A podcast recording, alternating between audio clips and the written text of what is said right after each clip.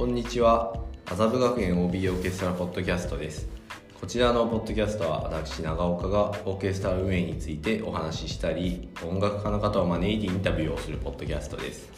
というわけで今回もレギュラーゲストの伊沢くんとお送りしていきます。よろしくお願いします。よろしくお願いします。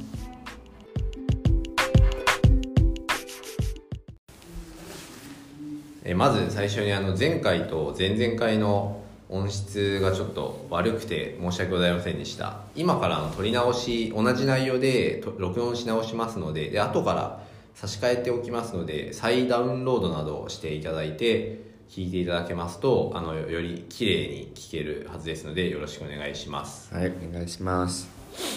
ということで、えっと、今日はですねえっとまあ我々の OB オーケストラの団員はどんな人なのかという話題をでお話ししていこうと思います、はい。まあどんな人がいるのかっていうのを聞かれることが結構多いのであまあそういう疑問を持っている方たちのためにあはい。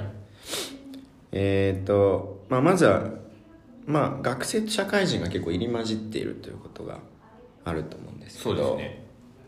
まあ、例えば最年少とか最高齢とかって分かりますか？最年少は、えっと、今回はあの高校1年生の現役の子が参加してくれてましてでそのまああの麻布の今高1の子なんですけども、まあ、すごく非常にうまいトロンボーン奏者の子ででその子と、まあ、最高齢の方は山下洋介さんのなんと同級生の方が参加してくださってましてすごい。で1941年生まれの代なのでまあ今年78歳になる代の方ですね。そうですね。なので高校1年生15歳から78歳までっていうような。すごいですね。はい。幅広い年代がいますということですね。で、まあ、それから 結構まあ女性がたくさんいるというのは。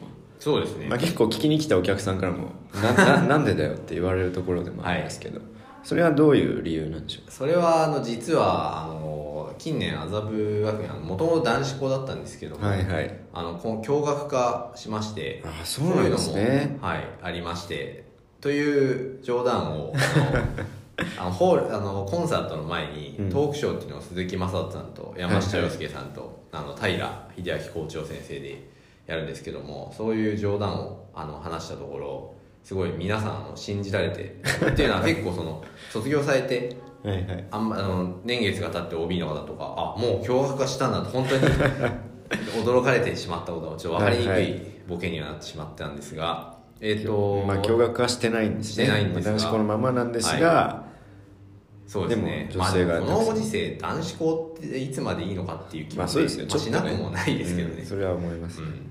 まあそれはともかくあの女性の方は主にその大学のオーケストラで一緒だった友人であったり、まあ、あといろんなあの例えば調布国際音楽祭という、はいはい。まあ当団のミュージックアドバイザーもお願いしている鈴木雅人さんが総合、えっと、エグゼクティブプロデューサーをしている調布で毎6月の最終週に毎年やっている音楽祭があるんですけども、そこのフェスティバルオーケストラっていうそのみんなプロの方とアマチュアの方とあと音楽音大生の方がみんな一緒にやるスペシャルオーケストラそのフェスティバルのためのオーケストラで出会った方であったりまあいろいろなそのつながりで来ていただいているという方が多いですね女性の方。は、はい。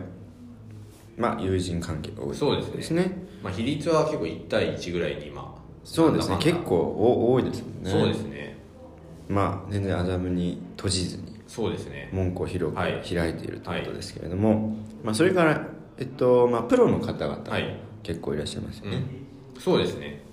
プロの方はやっぱり一番もちろんあの鈴木雅人さんのつつてというか、はい。一緒に共感してくださった方が一番多くて、まあ、あと他にも例えば私の同級生でも一人東邦大学に進んで東邦はい。ね。卒業生でプロの人。はいもういますしまあ、そういっただからその鈴木雅人さん経由で来ていただいた方と、まあ、あと卒業生から普通にプロになったはい方であったり、まあ、あとそれ以外の友人のつながりで来てくださったりっていう方もいますね、とにかくいろいろな方がいらっしゃるはい。と、まあ、最後に、えっとまあ、社会人の方々の職業はどんな感じなのか。職業は、えっ、と職業は例えば結構いろいろな方がいて、はいはい。あのサラリーマンの方っていれば広告系、まあ、例えば D 社であったりはいはい。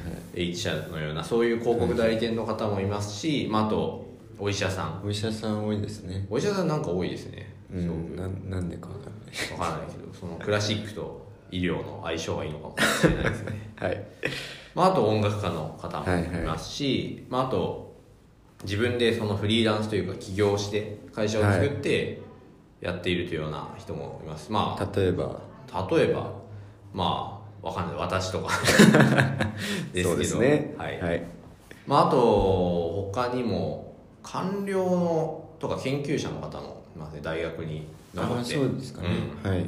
伊沢君も将来的にはそういうふうになっていくかも。そう。レカム職家ですね。ああ なるほど。なんか最近あのあれですね文系の研究職が大変みたいなね。ツイートもありましたね。ね。ツイートというか記事というか。そうですね。いやいやという感じで、はい。まああのいろいろな方に来ていただいているのでもしご興味がある方いましたらぜひあのツイッターなのではい。ご連絡いただけますと嬉しいです。よろしくお願いします、はい